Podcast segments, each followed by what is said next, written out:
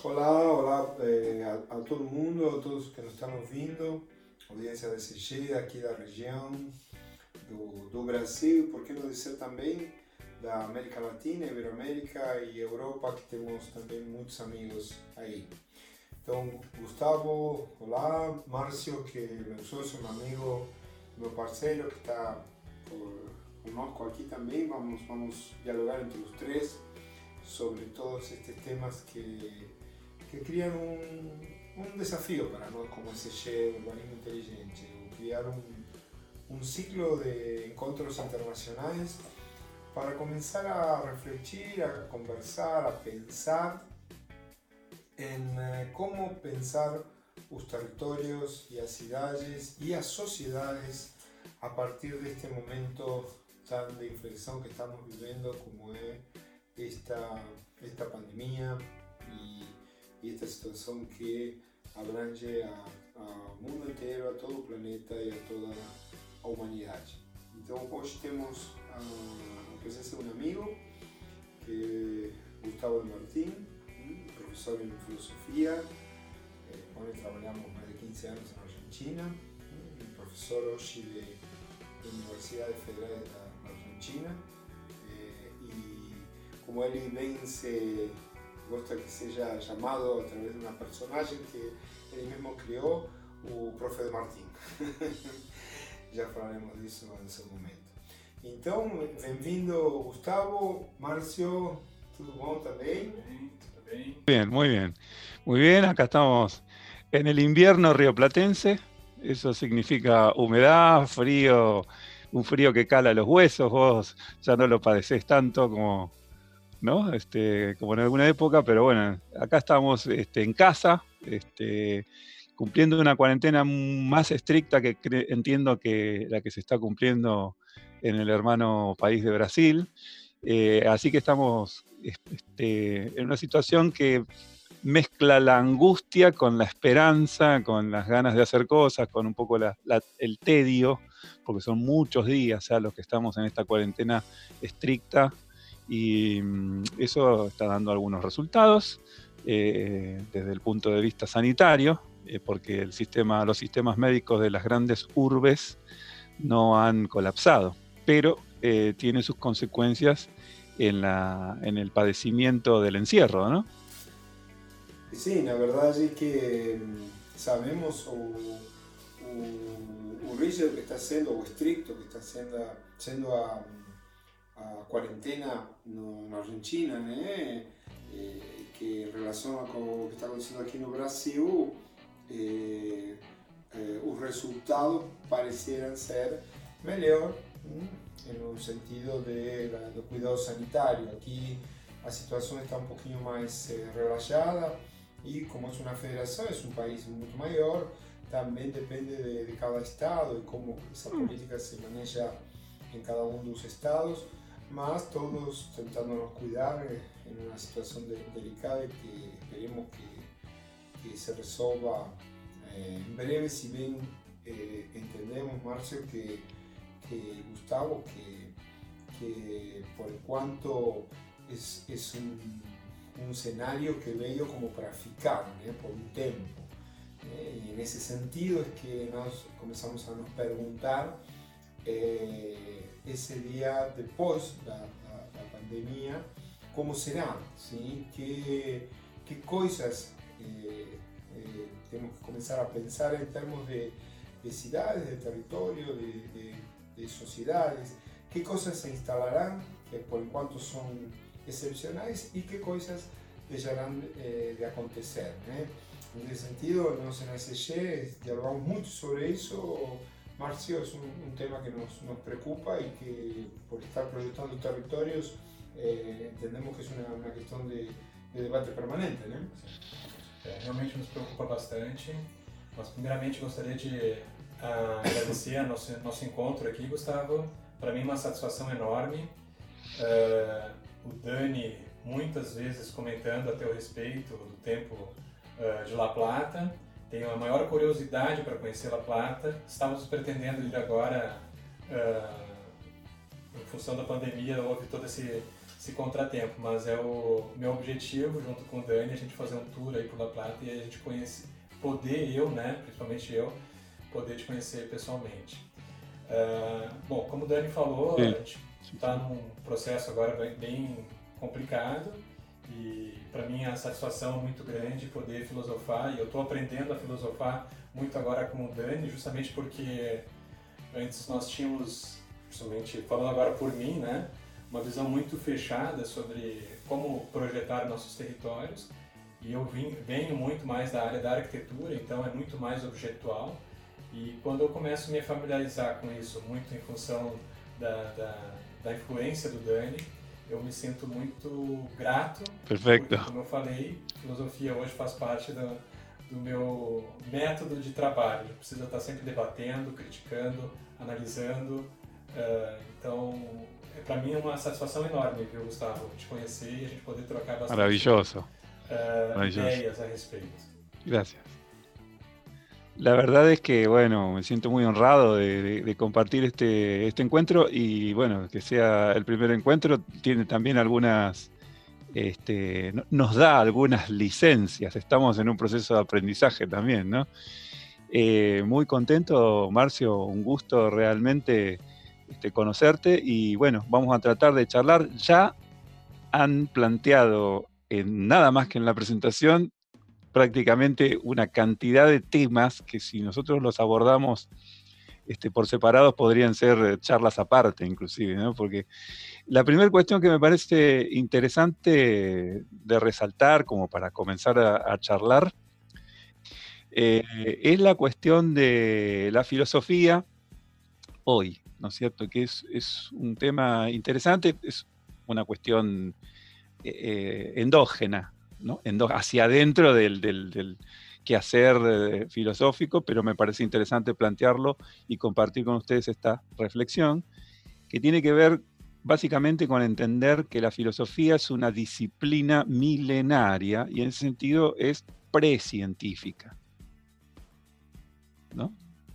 La ciencia moderna, que es la ciencia de, de, la cual nosotros heredamos y hemos construido nuestro saber científico actual, eh, es un producto de, de alguna manera, de una larguísima tradición no científica, en la cual eh, las condiciones disciplinarias, las divisiones disciplinarias, no estaban presentes. Entonces, eh, por eso en la antigüedad los científicos, perdón, los, los filósofos eran los que de alguna manera impulsaban la matemática, el estudio de la naturaleza, el estudio de lo ético y eh, el estudio, no sé, de la, arquitectura. los centros de saber en, los cuales la filosofía tiene el mayor eh, impulso eran centros de saber de carácter holístico, algo que hemos perdido a partir de el siglo XVII, de la revolución científica, posteriormente de la revolución industrial y toda la configuración de nuestro mundo moderno que aún no ha terminado, ¿no? Este, esto es interesante también, ¿no? Porque han aparecido eh, versiones ah, históricamente que se han dado en llamar posmodernidad o transmodernidad, esta idea de que la modernidad terminó en algún momento eh, del siglo XX. Sin embargo, hoy se considera, se cree que en realidad esa modernidad iniciada en el siglo XX, ese proyecto moderno, iluminista, eh, ilustrado, ese proceso cultural que dio nacimiento a la modernidad y a la ciencia moderna, eh, mal que mal, aún permanece, digamos, aún está inscripto en nuestras prácticas cotidianas. Por lo tanto, em, este, ahí es donde se produce un verdadero quiebre y se perdió ese, esa visión integral del ser humano y de sus prácticas este, eh, técnicas. Eh, de alguna manera comienza con la división del trabajo y con la división disciplinar del conocimiento y del saber, de los saberes, eh, comienza a, dividirse, a distinguirse. Y llegamos al, momento actual en el cual las ciencias eh, de pronto eh, viene cada una de manera paralela construyendo su saber, un saber experto, es indudable el avance de la en, el avance de la tecnología se ve de alguna manera se prueba el éxito de determinados saberes técnicos, eso no se puede dudar. Pero sí es cierto que una crisis sistémica como la que produce eh, este agente anómalo que es el coronavirus y la pandemia, de pronto abre problemáticas que desde las ciencias particulares o desde la construcción nominalista del saber no podemos enfrentar. Nos encontramos frente a una situación crítica de carácter sistémico que desde los saberes particulares se hace inabordable. Este, y entonces todo el, pareciera, ¿no? Da la sensación, no sé si es así, eso habría que estudiarlo con más detenimiento, pero pareciera que eh, esta crisis eh, interpela a todo un orden histórico. cierto? Esto es interesante porque no estoy seguro de que sea así. Algunos pensadores están a favor de, entenderlo de este modo, es decir, eh, el coronavirus es una anomalía que pone en juego todo el sistema de conocimiento, de pensamiento, de valores. Y otros dicen, no, es un hito o es una instancia más en un proceso histórico que va a continuar. Entonces, ahí están las dos cosas. Hay algo que es cierto. En el siglo XX, como nunca antes en, los siglos anteriores, por lo menos como no en los siglos anteriores, en el siglo XX se estudió mucho la cuestión del cambio.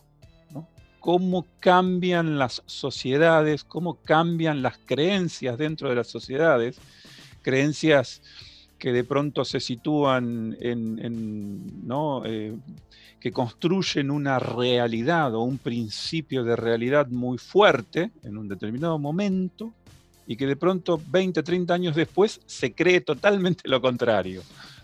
Comunidades enteras que creen totalmente lo contrario. Entonces, eso se ha estudiado mucho. Hay teorías muy conocidas, la famosa teoría de los paradigmas de Kuhn, donde él estudia el cambio de creencia dentro de las, de las ciencias.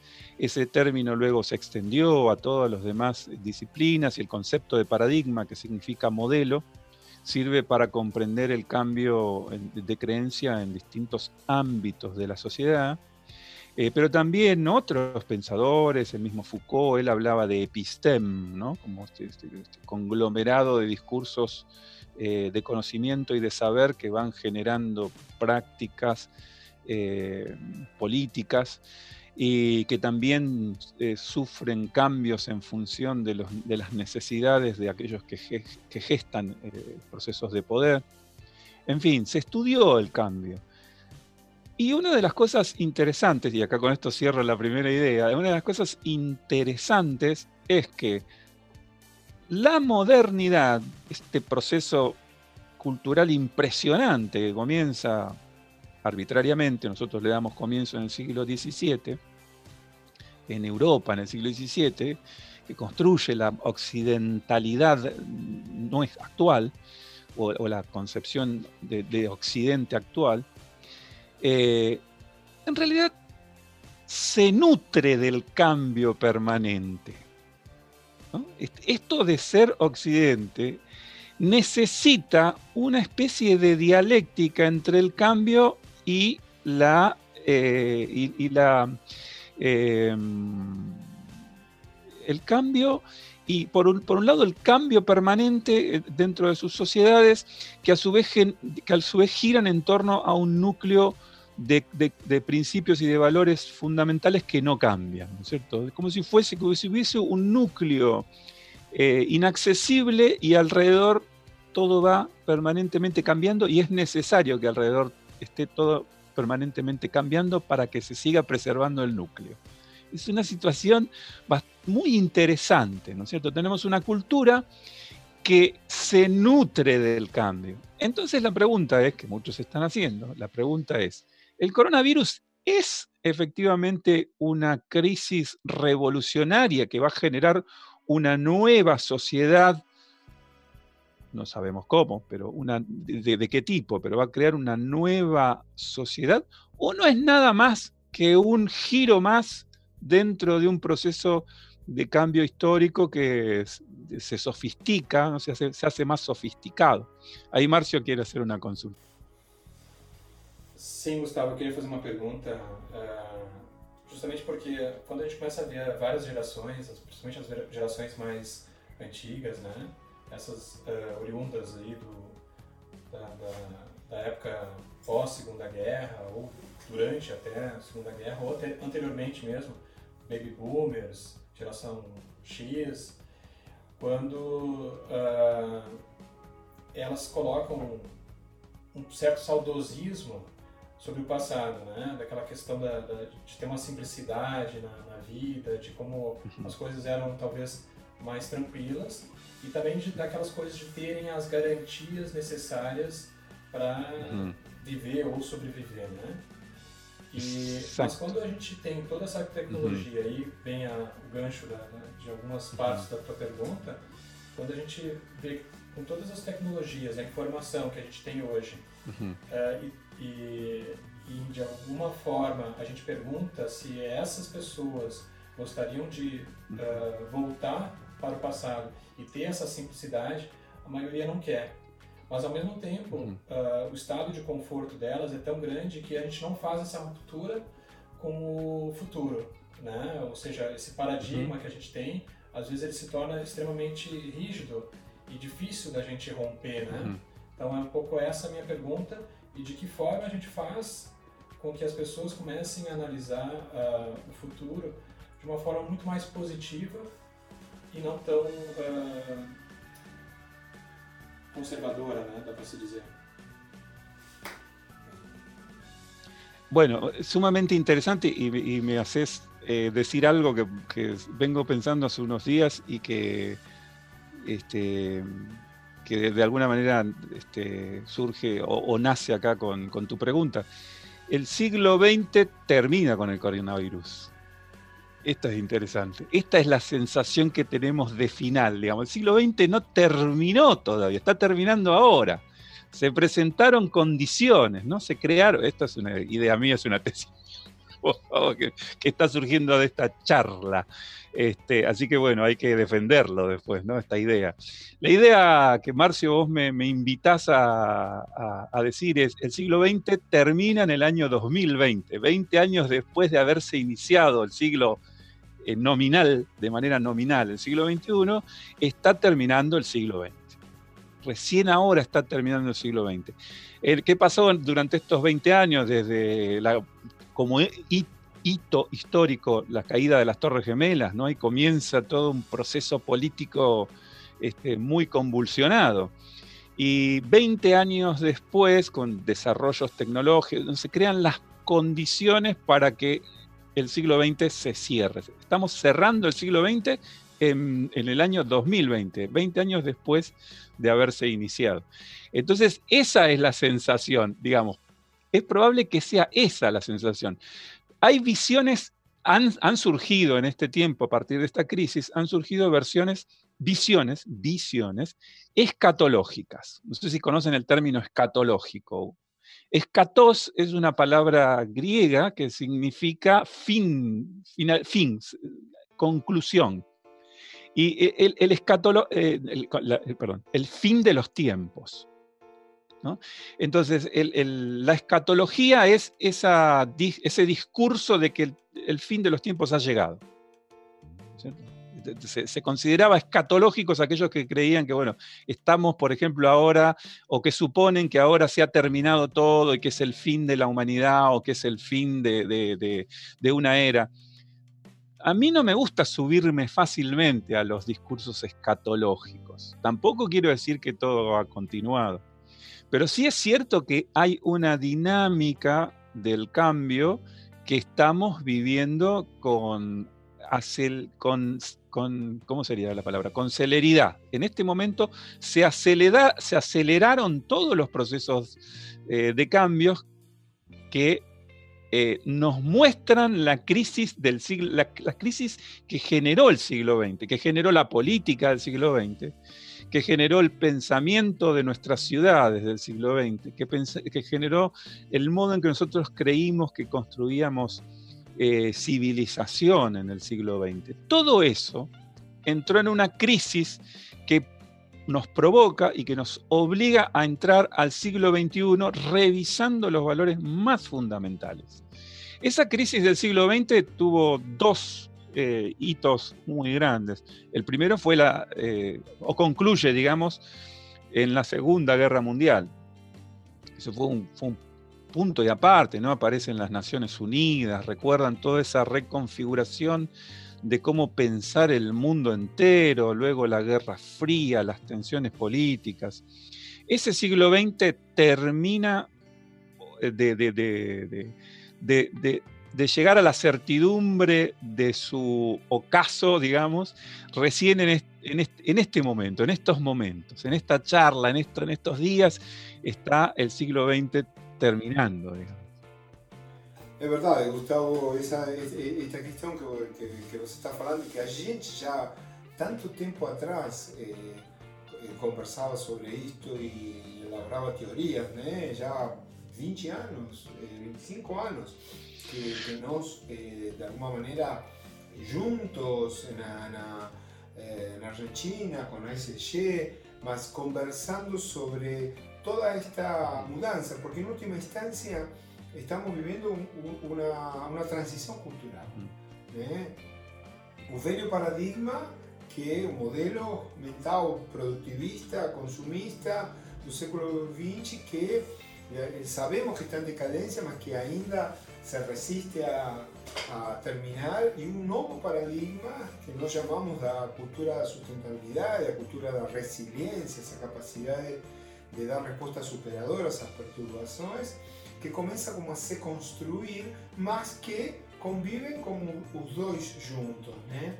E, e aí isso também, Márcio, você falava antes de, de, de que muitos se resistem a, a mudar de, de estado de conforto, sair desse estado de conforto, e sabemos que o caminho nos marca outro rumo também, né? Então estamos em uma, numa, numa transição cultural. Essa mudança veio de uma forma tardia uh. ou ou chegou no momento certo, ou seja, era isso? Eu, eu acho que este é um momento de grande oportunidade. Sim? É, é, a oportunidade está. O cenário mudou. Mesmo que se diga, bom, não sabemos se eh, vamos ter novas regras, se voltaremos a, aos tempos passados, mas o que sabemos que o cenário mudou. Né? nesse cenário que mudou, tem muitos que se resistem, porque saem do seu estado de conforto e não querem, não querem mudar seu estado de conforto. Outros ficaram congelados, não sabem o que fazer. E tantos, entre nós que estamos incluídos, estamos pensando justamente de um tempo atrás para cá, é de como deveriam ser estes novos movimentos ¿sí? no, no, no, territorio, cómo pensar los territorios de una manera diferente, cómo pensar las ciudades de una manera diferente, diferente en esta instancia a, a, a sociedades. Entonces, es un momento trascendental, ¿sí? es un momento de, de mudanças e de oportunidade. Propício. Exatamente. Por isso todo este ciclo que estamos fazendo, por isso, Gustavo, você inicia o ciclo porque que era melhor que iniciar com um filósofo, sim? ou seja, com alguém que nos ajude a, que, a refletir. Como dizia Descartes, você sabe melhor que nós, eh, a gente observa, eh, duvida sobre lo que ve y por tanto cuestiona. Y cuando cuestiona, ¿qué hacemos? Pensamos. Y cuando pensamos, refleximos, construimos ¿eh? proposiciones y a partir de ahí somos, existimos. ¿eh? Un poco este es un gran desafío en el que estamos hoy y como usted bien falou, eu gostei dessa, dessa expressão tua, o século XX termina agora em um 2020, né? É interessante, porque o coronavírus gerou um choque, né? E, e, e a, a partir de agora as coisas estão mudando. Entonces vamos a ver cómo esto continúa. Bueno, ahí lo primero que, surge de la charla es esta eh, puesta en, escena de la, de la, cuestión histórica, de la perspectiva histórica, ¿no es cierto? Eso de alguna manera es un posicionamiento y reflexionar acerca de si esto es verdaderamente un cambio de era o si de alguna manera es, como decís vos, una interfaz que va a profundizar algunas de las mejores cosas que hemos creado en, la historia reciente y de las peores también. ¿No es cierto? Porque, eh, como bien decías, eh, hace 15 años nos sentamos a una mesa por primera vez a, charlar, eh, vos y yo en, una... Este, en una mesa de trabajo y, y, retomo aquella charla y es como si no hubiese pasado ni 15 minutos en realidad. Es decir, los problemas se profundizaron, se profundizan. Eh, la civilización que se ha creado, esto que llamamos Occidente nuevamente, ¿no? porque no puedo hablar por, por otras visiones del mundo, Occidente ha creado un modo de organización social, un modo de habitar el territorio que ha generado y que, lo, y que digamos, ha generado una cantidad de problemas que no parecen tener una solución inmediata, ¿no es cierto? Que tienen que ver con, ya lo sabemos, la crisis ambiental, la manera en que se relacionan los humanos con otras especies, eh, el modo en que construimos eh, nuestras economías, el productivismo excesivo, la violencia que se ejerce sobre los territorios, la violencia que se ejerce hacia adentro de los territorios, todo eso hemos llegado eh, a un punto en el que el coronavirus y esta crisis actual ha reforzado los contrastes. Entonces, eso que llamamos normalidad, eh, digamos, ¿qué es más normal? Eh, los beneficios que la tecnología nos genera o nos ha generado para poder acceder a la comunicación o eh, la desigualdad social de nuestros barrios y de, de nuestros territorios eh, en los que habitamos. Digamos, en eso que llamamos la normalidad se pone en contraste todo lo maravilloso que ha creado nuestra sociedad y todo lo terrible que ha creado nuestra sociedad, con injusticias, con eh, violencia, con este, con la imposibilidad de generar eh, bienestar a toda la comunidad o a la mayor parte de la comunidad. Entonces, eh, lo que llamamos normalidad, la palabra normalidad no debe nunca confundirse en el ámbito del pensamiento de lo social, nunca debe confundirse con naturalidad o con lo natural. Lo normal no es lo natural. Lo normal es un estado de, situación que está sostenido por acuerdos colectivos, acuerdos políticos, acuerdos de convivencia, y que, bueno, tiene reglas. Lo normal son un conjunto de reglas escritas, es decir, oficiales y no oficiales, que nosotros, las sociedades, eh, acuerdan eh, para poder eh, convivir, para poder generar condiciones de vida en, sociedad, ¿no es cierto? Entonces, lo normal no es natural. Esto es lo primero que hay que decir al respecto del concepto de normalidad. Lo segundo que hay que decir es lo normal, históricamente, hasta lo que nos ha traído hasta aquí históricamente, que consideramos lo normal, tiene un montón de condiciones aberrantes que ahora se han profundizado y han quedado en evidencia a partir de, estas, este, de esta crisis sistémica que venimos destacando eh, con el coronavirus y, la pandemia. Eh, entonces, lo normal a partir de ahora, ¿qué significa que ahora que puede, que, va a haber una nueva normalidad? Muchos están anunciando la nueva normalidad. Y bueno, un poco lo que veníamos viendo desde el punto de vista de la perspectiva histórica. Es necesario detenernos, repasar y revisar cómo hemos construido esas reglas de convivencia que nos trajeron hasta aquí ¿eh? y crear nuevas reglas. Ahora, La cuestión es, ¿vamos a crear nuevas reglas en función de viejos valores?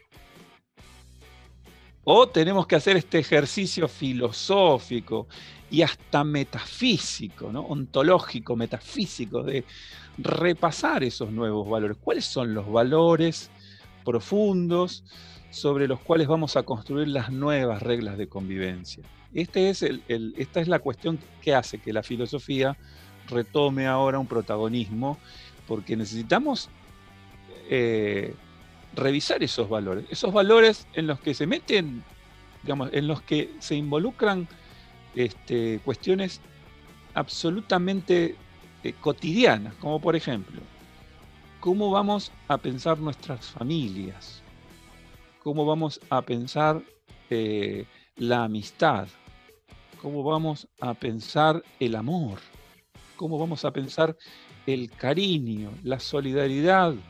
Em, hay algunos, algunas cuestiones muy, muy críticas que yo vengo observando que tienen que ver fundamentalmente con las redes y con todo lo que pasa en las redes, que son como una especie de termómetro, ¿no? o de, mm, sí, sí, de termómetro, ¿no? de indicadores, que tienen que ver con el, la violencia simbólica, el odio de clase, el odio, eh, ah, inclusive hay, nuevos términos, ¿no? el, odio de clase, por ejemplo, aquellas personas que odian al que no tiene buenas condiciones económicas o que no tiene determinados accesos a los bienes y la cultura, hay un término que se conoce como aporafobia. Fobia, aquel que está desvalido, que no tiene condiciones económicas para acceder a, la cultura y a los bienes eh, económicos, productivos. Entonces, ¿qué pasa con esos valores? ¿no? La cuestión, otra cosa interesantísima, la culpa. Fíjate, ¿no? Como cuestiones de carácter casi íntimo, ¿no es cierto? La culpa, el perdón, ¿Existe el perdón en el sentido en el que, digamos, eh, está inscrito dentro de nuestra ética, eh, de, una ética tradicional? ¿Existe la culpa hoy en día? ¿Las personas tienen culpa? ¿Sienten culpa? ¿Esta culpa? Eh, ¿De qué modo esa culpa puede afectar a nuestra relación, nuestras relaciones humanas, a nuestras relaciones entre sí? ¿Qué tipo de sociedad ¿Qué tipo de sociedad surge de una sociedad sin culpa y sin perdón, por ejemplo? ¿no? Esto hay que reflexionarlo. Yo no digo que sea ni bueno ni malo. Digo, es, algo que se pone en tela de juicio desde lo más profundo y que va finalmente a construir un tipo de sociedad u otra. Entonces, Gustavo, es, eh, muy interesante eh, esto que se está hablando, ya que el título de nuestra, de nuestra conversa era era un nuevo normal o a, velha normatividade, que você esteja colocando esta questão se o novo normal será aplicar as antigas regras, né? É, e se o normal é o comum, você coloca também o, o termo natural, né? É, o, o normal é o natural. Então aí vem toda uma, uma, uma questão que, que obviamente tem a ver com eh, eu diria até com, com, um, com um valor eh, supremo que mexe com a ética e a moral. Uhum. Né? Porque se, se já Sócrates falava, um pouco referenciando sobre os grandes princípios éticos, né? Eh, e que estes eram inspiradores de uma nova moral, ou seja, de que? De, de regras que interpretam essa, essa ética na, na convivência da sociedade. Então, eh, quando você fala quais serão as novas regras, eh, as antigas para, para um novo normal, eu eh, coloco e agrego. Eh, então, eh, o que temos que ficar discutindo é de uma nova moral. Né? Já, já Foucault também falava uhum. desta coisa. Né? O que é comum? O que é normal? Né? Então, uhum. quais são qual é a nova moralidade? Aí, aí é onde entram os pensamentos e, e, e os grandes princípios, né? Uhum. E, e, Daniel e, uh, e Gustavo, uma, uma, situação assim que me, me, ocorre muito na questão da, dos entendimentos entre ética e moral, né? E aí a gente começa a definir valores. Uh, e o que parece que, que a gente está meio que perdendo as referências são as, os valores ou as verdades, né? A gente está considerando às vezes as verdades um pouco uh, uma fé cega, quase. Não queria levar o, o, termo fé, né? Porque a gente pode levar para um cunho mais religioso, mas uh, os próprios gregos, né, definiam a palavra aletheia, né? Como a busca da verdade, né? A busca do oculto. E, e onde é que a gente consegue chegar num ponto onde a gente diga uh, uhum. que os valores, ou a moral está uh, uhum. Tá definida, ou a ética, a gente consegue uhum. usar esse grande guarda-chuva para definir a nossa moral, né? É um pouco isso, sim. Não, com certeza en, esta, en, esta, en este ambiente en que estamos filosofando? Eh, colocou o tema da fé, uhum. né? que obviamente não estamos falando da fé religiosa, mas em última instância, uma vez uhum. ouvi de, de, um, de um grande pensador uma definição interessante, né? a fé é ser fiel à verdade. Né? Então, quais são esses princípios éticos que me representam a verdade? Né? É, quando a gente fala de sinceridade, uhum. de Totalmente, de liberdade, hoje a liberdade está sendo um pouco questionada com toda esta questão do, do confinamento que estamos tendo. Né? Então, isto nos leva a, a, a, como isto depois desce no terreno, né? na sociedade, como eh, se estipula, se estabelece através de novas eh, regras, então de uma nova moralidade. Né? Qual será a nova moralidade? Eh, levando Gustavo y, y, tu comentario, Marcio, de, de, que estamos comenzando bueno, muy, XXI, ¿no? si decimos muy que, que, el coronavirus terminó con, con, con el XX, ¿cuál será la nueva moralidad a partir de ahora? No hay, no hay referencia, ¿no es cierto? La palabra, las palabras tienen que tener referencia, tienen que referir. Entonces, cuando aparecen nuevas perspectivas, eh, no tenemos palabras para referir fenómenos que tal vez, no digo que son nuevos, pero sí que tienen eh, características eh, distintas. Em, por ejemplo, hay cuestiones muy, muy fundamentales que se están dando en nuestras sociedades, que tarde o temprano van a interpelar todo el, la forma de construir lo occidental, la visión occidental del, de nuestra, del, del, mundo, ¿no es cierto? La visión occidental. Y destaco esto, que tiene que ver, por ejemplo, con los movimientos que se vienen dando desde las perspectivas de género. ¿Cierto? Las perspectivas de género, la manera de repensar las subjetividades ¿eh? Eh, y que tiene que ver con la construcción de la identidad como individuos y el rol que cumplimos dentro del orden social, económico y político. Y acá es donde las perspectivas de género indagan fuertemente en las, eh, en las prácticas de la intimidad. Desde ese lugar se está cuestionando todo el orden de lo, político, de lo social y de lo ético. Y ahí sí hay, por ejemplo, una fuerte interpelación a eh, todo el background, todo el trasfondo moral. ¿No es cierto? Entonces, eh, desde hace muchos años que se viene estudiando en filosofía la cuestión acerca de cómo se construye el género, ¿no? la sexualidad, el género. Y en esa construcción de género que es, social, que es este, cultural social, se manifiestan algunas, algunos desequilibrios de poder que generan eh, injusticias. Entonces, las perspectivas de género cuestionan fuertemente la manera en que se construye el género. Y a partir de ahí comienza toda una reflexión sobre las prácticas que eh, construyen e, esos, esos órdenes de género. Y entonces en esas prácticas aparece toda una nueva concepción de lo íntimo, que ya no es más íntimo. ¿no es cierto? Entonces aparece una, una mm, este, mm, eh, ¿cómo, ¿cómo, llamarlo? Una especie de eh, exhibición de, la sexualidad, exhibición, o sea, no tener, eh, no tener una, una distinta manera de concebir el cuerpo como algo que debe sentirse uno este, orgulloso, ¿no es cierto?, de vivenciar el mundo desde una determinada percepción. Entonces, eso provoca, dentro de los órdenes morales clásicos, provoca toda una nueva eh, serie de, tensiones, ¿no es cierto?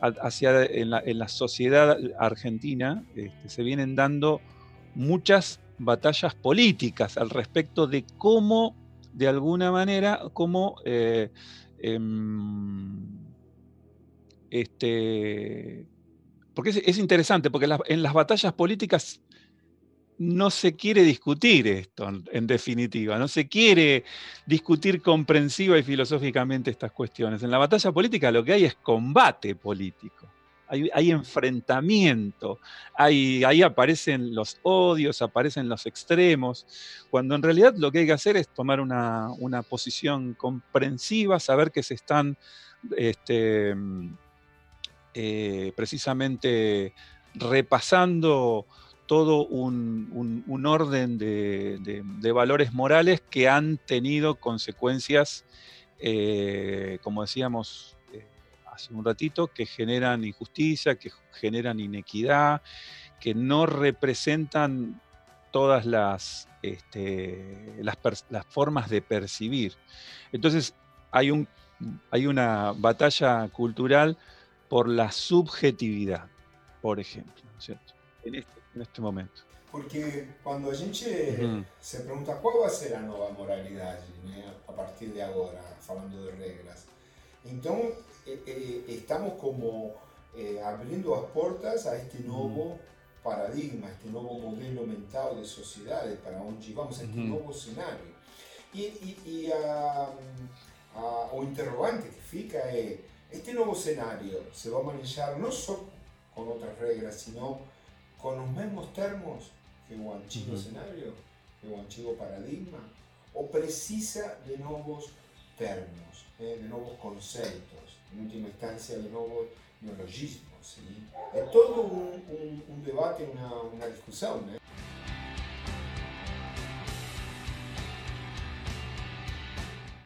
Então, porque quando estamos hablando de nueva nova moralidade, nuevas regras, nueva moralidad, me, me, me vem na cabeça, por ejemplo, un filósofo contemporáneo, até vigente, que você debe conocer muy bien, Diana Han, ruso coreano, formado en Alemania, ahí está teu livro. E, onde ele, ele fala, entre outras coisas, ele fala muito do, do que estamos indo para uma para un mundo egoísta, porque esta sociedad consumista do trabalho, do dadaísmo, da informação, nos leva a, a, a aprofundar mais o, o egoísmo.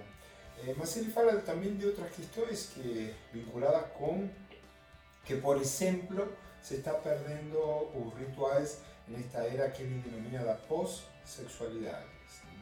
Então, digo, qual é essa nova moralidade? Eh? Se tenemos en cuenta estos nuevos filósofos contemporáneos que construyen desde un lado a eh, desafiante.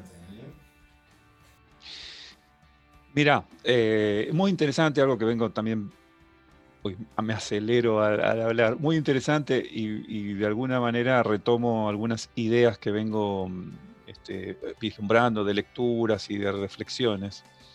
Eh, todo lo que decís, de alguna manera, pone estas reflexiones sobre la mesa. Los filósofos hace 50 años, la filosofía, hace 50 años que viene eh, indagando sobre las, los modos de producción de vida cotidiana.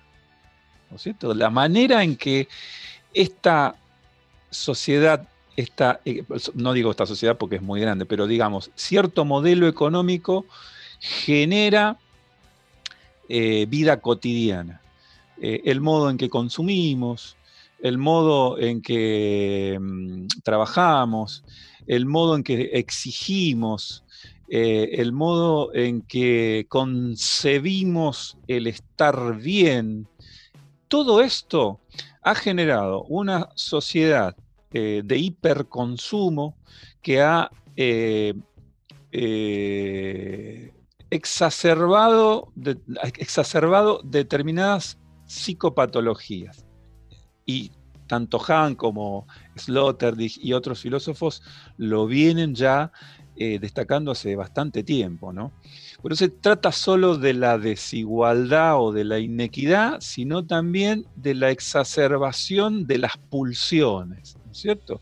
Eh, el siglo XX se ha construido en función de la exacerbación de todas las pulsiones, entonces de la, exacerbación y de la generación incesante de deseo, porque el deseo motoriza todo el sistema económico. Lo que el sistema económico que llamamos capitalismo genera no es eh, producto, no le interesan mucho los productos. Es fácil hoy en día con la tecnología que tenemos crear eh, millones y millones de productos de plástico o, electrónicos. Lo que es más importante que el producto en este momento es la producción de deseo.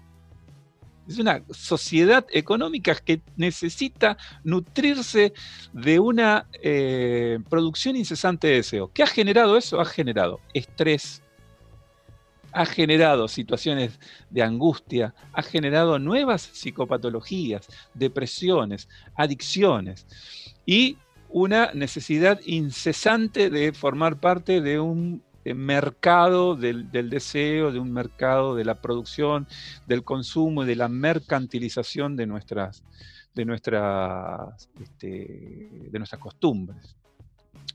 Entonces, eh, eso es lo que tenemos hasta aquí y los filósofos desde, que yo recuerde, desde Gilles Deleuze y Félix Guattari para acá, lo vienen planteando. Se viene planteando hace 50, 60 años esta situación. Eh, ahora, de pronto el coronavirus nos, permite parar unos meses y comenzar a reflexionar de manera generalizada sobre esta cuestión.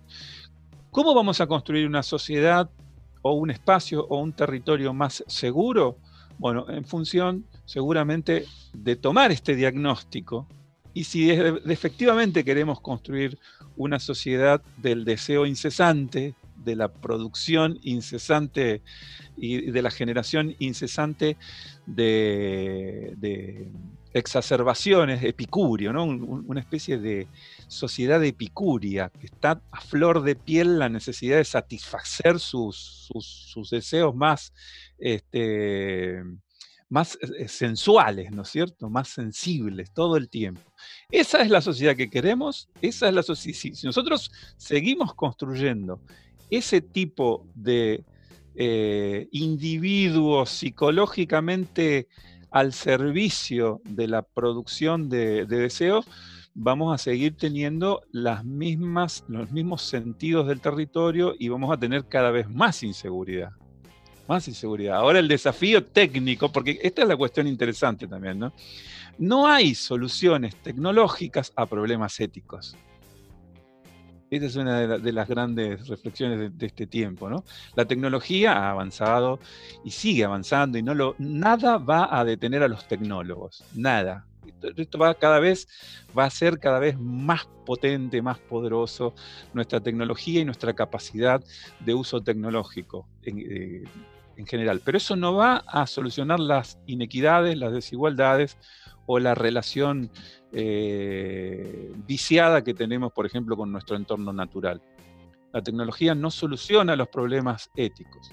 Entonces, esta es la, es la, gran cuestión que la filosofía tiene el deber de ponerlo sobre la mesa. Luego los políticos, los tecnócratas, los tecnólogos tendrán que asumir esta cuestión eh, y esta reflexión y encontrar estrategias. Y ahí es donde aparece el concepto clave que vos y que, con vos venimos trabajando hace tantos años, Daniel, que es el de la sustentabilidad, ¿no es cierto? Como, una, como un concepto que, eh, un eje conceptual, no es más que un concepto, es un eje conceptual que debería eh, sobre el cual deberían girar todas nuestras decisiones técnicas, ¿no es cierto? Una visión estratégica de carácter sustentable. Eh, estamos en un, en un grande desafío, no tenemos duda, en este modelo este modelo productivista consumista, de, la sociedad del hiperconsumo en la que estamos, eh, que nos provoca, que nos bombardea el tiempo todo, eh, en este momento está en shock, ¿eh? porque las economías están relativamente paradas, eh, grandes capitales no saben cómo se manejar, eh, más al mismo tiempo estaba leyendo un archivo en estos días eh, referido a las culturas eh, escandinavas, ¿sí? y, y, falaba en, particular un sueco, y de, la historia que ven ante los vikings para, acá, como eh, el título era Aprender la filosofía sueca, me pareció una cosa interesante, porque falaba sobre toda esta cuestión que eles têm do desapego das coisas. Né? Primeiro estão em um território inóspito, tiveram que sair a buscar outros, outros horizontes em seu momento.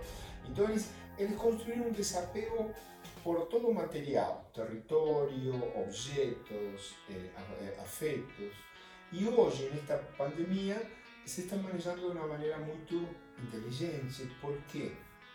Porque, por um lado, eh, aproveitam, eh, de alguma maneira, o isolamento para uma retrospecção interior, como uma coisa que construi felicidade para eles. Por outro lado, tem uma postura quase de vergonha a um consumo excessivo, né? uma, uma contraposição com o hiperconsumo, com que estamos falando, que hoje entra em choque porque o mundo diz, bom, como, como seguimos? Né? Os, os escandinavos estão dando um exemplo de ser gente nós temos vergonha de consumir coisas que não são necessárias, entra esta questão do desejo e a necessidade. Né? É, então, nos estão dando um caminho diferente que eh, nos permite também refletir sobre isso. E até como um modelo resiliente né, de sociedade, uhum. né? a própria Finlândia, né, que se destaca nesse ponto. Sim, né? Finlândia é um país, você deve saber gostado também, nós, por estar trabalhando em questões urbanísticas, seguimos muitos casos, que se ven preparando para catástrofes hace más de 10 años, ¿eh? desde el punto de vista social, territorial, ¿eh?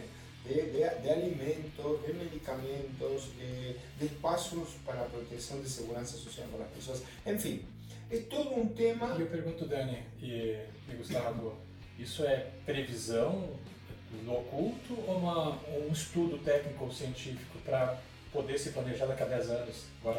Ah, é interessante a tua pergunta, né? Gustavo, vou te linkar agora também, mas porque, por um lado, temos uma questão cultural, Sim. uma questão filosófica cultural destes povos, que têm uma visão de, de, de desapego, então eh, também pensam, planejam eh, neste sentido, sim?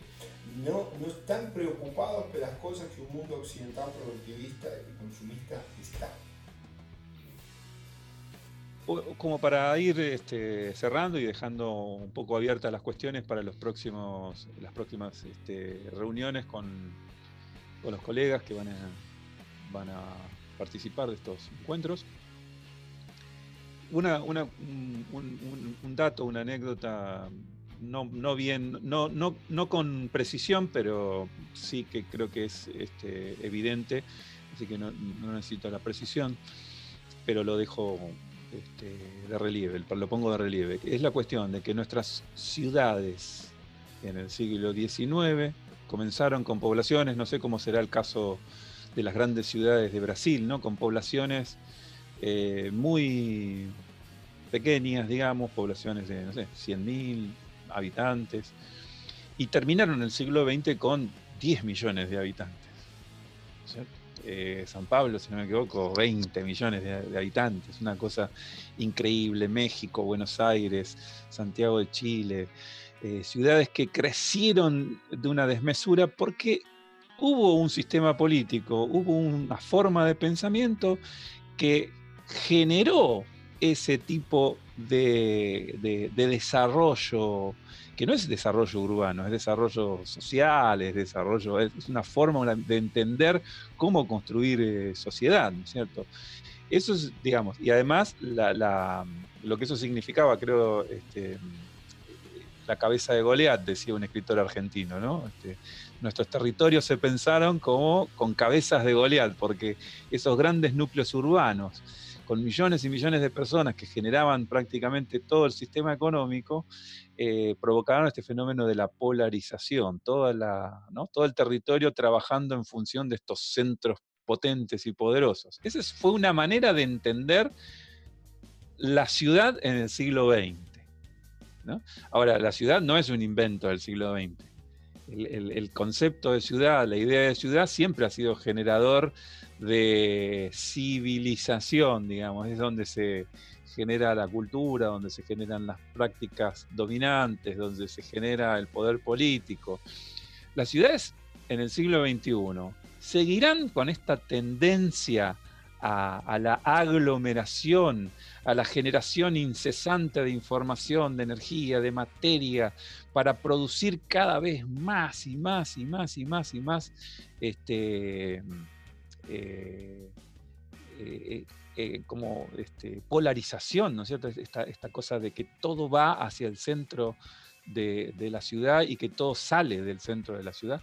¿Será esa la forma en que seguiremos construyendo civilización en el siglo XXI? Esa es una cosa interesante porque esto de pensar los territorios, ¿no? esto de volver a pensar los territorios, ¿qué relación habrá entre la ciudad y el territorio en el siglo XXI? Teniendo en cuenta esto, ¿no? que lo, lo primero que fue afectado, la primer postal de la pandemia fue las ciudades vacías esos lugares donde nosotros depositábamos toda nuestra esperanza cultural, de pronto se vaciaron. Y, nuestro, nuestro corazón, cuando veía esas, esas fotos de las grandes urbes vacías, nuestro corazón se, sentía tristeza. ¿no? Eh, creo que Marcio quería decir algo.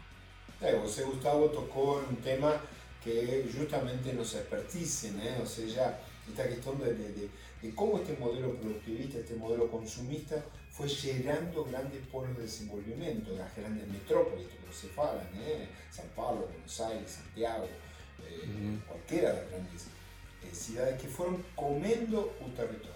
¿sí? O sea, un, un desenvolvimiento expansivo que fue destruindo qué cosa? Territorio rural, a paisaje natural, ¿sí?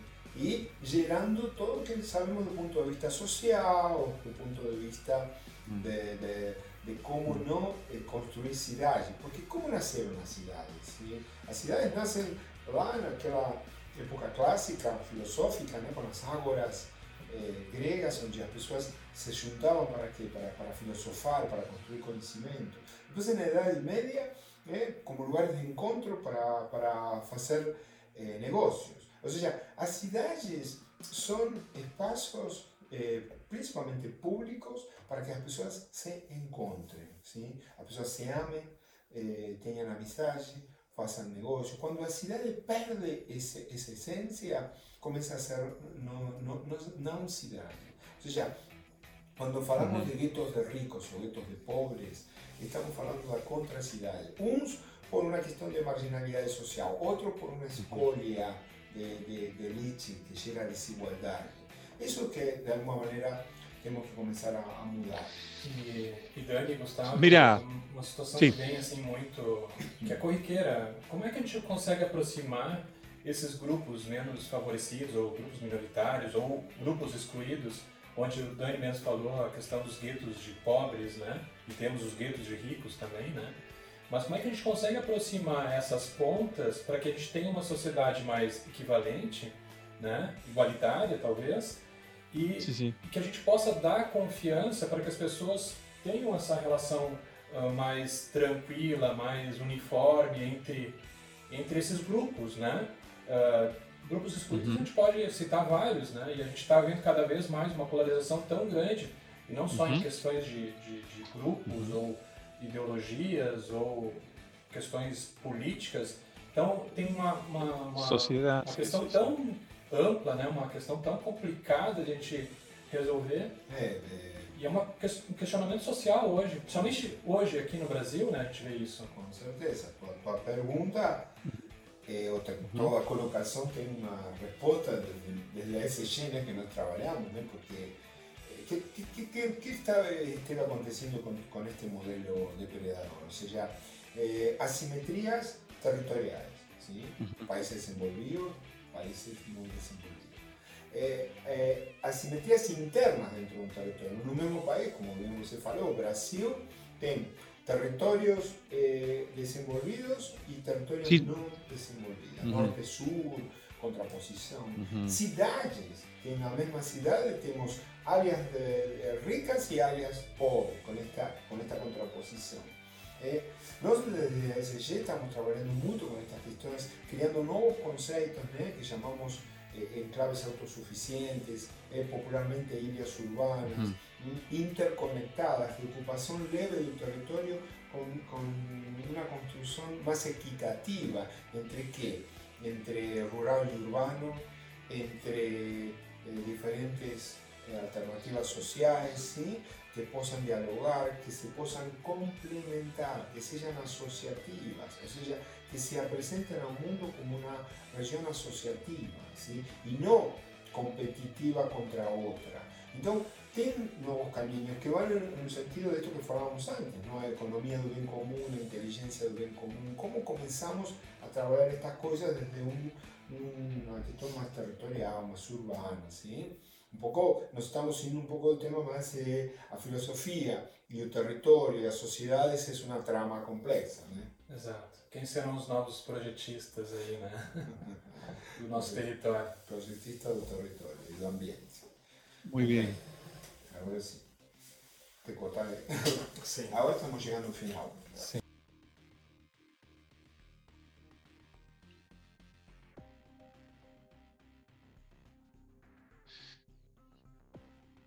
Sí. No, no, la, cuestión es, a mí, a mí me, aparece, ¿no? producto de, de, la charla me aparecen conceptos.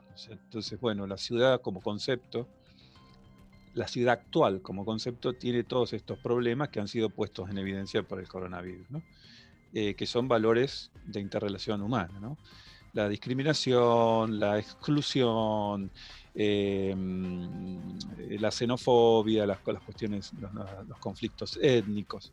Bueno, entonces tendríamos que entonces empezar a pensar con contravalores, digamos, o valores eh, que de alguna manera eh, estén en, oposición. Entonces pienso en la diversidad, pienso en la multiculturalidad, pienso en la inclusión, pienso en eh, espacios en los cuales todas estas estos valores se puedan conjugar eh, a nivel social. Y entonces, tal vez no son las ciudades, en el sentido que venimos entendiendo en el siglo XX, los espacios en los cuales se van a dar estas, tal vez son, lo que decís vos, eh, otra forma de, villas, creo que dijiste, villas, villas, islas, claro, sí, sí, sí. Eh, y yo pienso en el, antiguo concepto, también antiguo concepto de aldea, ¿no? ¿Y por qué no de pueblo, como en, Argentina? Aldeas, ¿no es? ¿Por qué no, por qué no volver a pensarnos como aldeanos, ¿no es cierto? Pensarlo, eh, donde había otro tipo de, interrelación más cara a cara, donde esto podía, estos valores podían... Ahora el desafío, sigue siendo ese, ¿no? la unidad política de la sociedad, ¿no es cierto?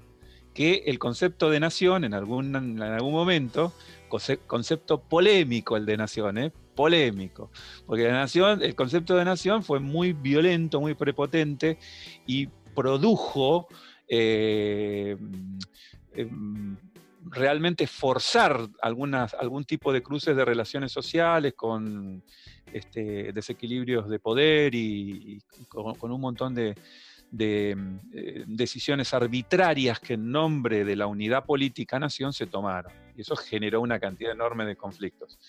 Entonces, eh, el gran desafío no es solamente los, eh, cómo diseñar el territorio o pensar el territorio con estos conceptos más benéficos o en función del bien común, sino también la unidad política que va a permitir el diálogo virtuoso entre esas nuevas comunidades. ¿no?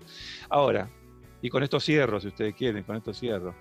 Eh, puede ser, es probable que después del, del coronavirus, cuando la tecnología finalmente solucione el problema médico-sanitario, que no estará muy lejos la solución, por lo que tengo entendido, eh, puede ser que efectivamente no podamos volver a ser los mismos. Es, probable que tengamos que aprovechar esta situación crítica para repensar ahora en profundidad, no como un diálogo de, locos que teníamos hace 15 años, de un diálogo de sordos, digamos, que nadie nos escuchaba mucho, eh, sino ahora verdaderamente está en el tapete y en la agenda de primera mano de, los, de, los, de la política, ¿no? Entonces ahora sí, hay que tomar cartas en el asunto y transformar nuestras sociedades y no podemos volver a las mismas prácticas. ¿no? Y eso sería, eso sería lo que uno espera de la nueva normalidad. ¿no? Bueno, Gustavo, eh, la verdad es que este fue un diálogo maravilloso entre, los tres, eh, todos disfrutamos mucho. Eh, será un primero de varios, con certeza, y te agradecemos mucho. Maravillosa, maravillosa idea. A todos viendo y vamos, vamos a estar de nuevo con certeza planejando un nuevo desafío juntos para, para colocar eh, otro momento eh, y continuar filosofando. Obrigado. Agradeço também, faço as, as palavras do Dani a minha, né? E estou ansioso para a gente fazer um novo encontro. Tomara que logo, logo e de forma presencial, possivelmente, né? mas se a gente tiver que aí fazer alguns encontros virtuais, com o maior prazer a gente tem uh, vontade de continuar nossos, nossas conversas. Seria muito lindo, sim, muito extremamente lindo. importantes.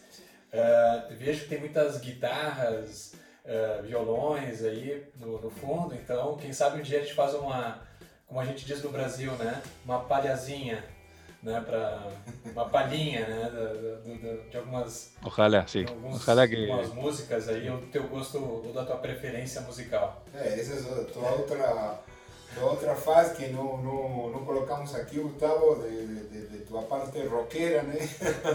Mas quem sabe, aproveito para, para passar um aviso para todos. Eh, nossa ideia é terminar este ciclo de, de encontros eh, o ano que vem si a pandemia nos deja, claro, con un encuentro internacional presencial aquí en la Serra Gaúcha. Oye, con certeza vamos a convidar y quién sabe ahí. Sería muy lindo, sí, muy lindo. Traga su violón y, sí. tocar alguna cosa para todos. chao, chao, Gustavo. Obrigado, a todos. Chao, chao. Chao, gracias. Chao.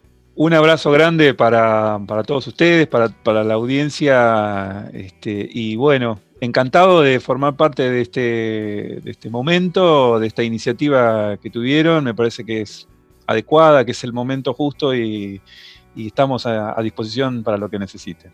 Un gran abrazo.